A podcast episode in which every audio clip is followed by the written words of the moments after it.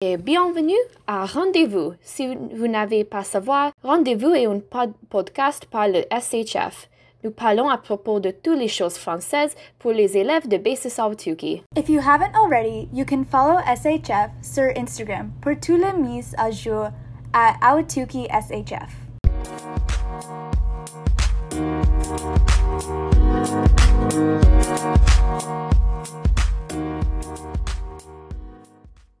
Bonjour, je m'appelle Naya, j'ai 16 ans et je suis dans la classe AP. Bonjour, je m'appelle Hanga, j'ai 17 ans et je suis dans la classe Capstone.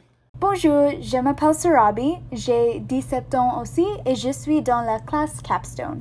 For today's episode, we're going to talk about music. Music, we all listen to it. Tout le monde aime la musique, especially French people. As connoisseurs of art, French people both listen to and create fascinating and engaging music.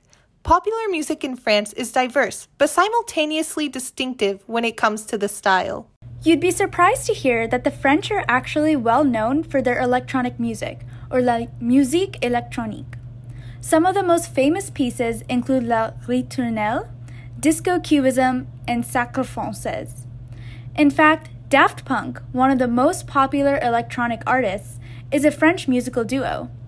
The history behind the musical genre in France est très intéressant. During the 70s, disco was popular around the world. For some reason, the vibes of disco appealed to the French audience, and now it's a popular type of music in the country. Another genre that came as a surprise to us was rock and metal. Since the French are generally associated with le drame morose et la sophistication, one wouldn't think that they'd enjoy harsh, loud electric guitars, loud punchy drums, and screamy vocals. However, it's one of it's actually one of the most listened to genres in France. Perhaps are they trying to tell us something? Eh, quoi qu'il en soit, they really enjoy their rock and metal over there, and they've even, even produced some of their own, with bands like Alcé and Deathspell Omega. Yes, that is the actual name of that band. Very little of the music is actually in French, though. Alcé is a welcome exception. Honestly, the reason for this isn't that deep. French just does not lend itself that well to loud, angry singing. Compare it to l'allemand, par exemple harsh consonants, rolled R's, generally rough sound. French has none of that. Screaming je te déteste at someone just doesn't pack that much of a punch. Even Alcé leans more towards the melodic side with their music, with their soft vocals. Oh well, c'est la vie. Even in France, pop remains popular.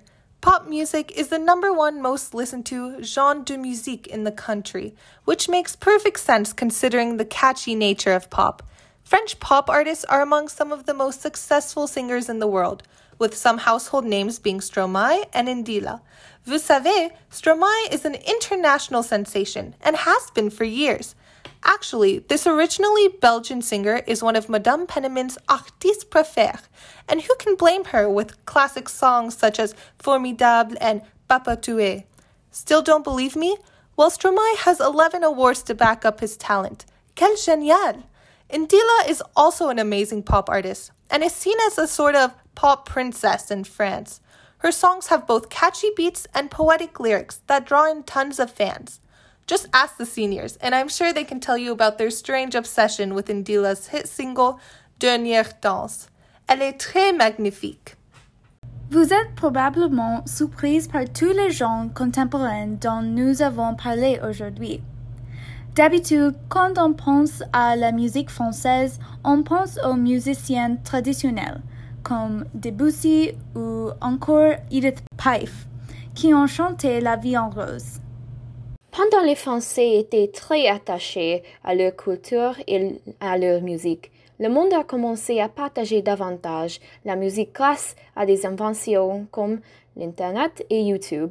Les Français ont pris leur propre goût sur les genres conduisant à de nombreuses chansons étonnantes. Les cultures du passé et la mondialisation du présent se sont mélangées pour former la musique française distincte d'aujourd'hui. Now that you know this, listen to some French artists. We promise you you won't regret it. Maintenant que vous le savez, écoutez quelques artistes français. Nous vous promettons que vous ne le regretterez pas. Si et au revoir. See you at the next rendezvous.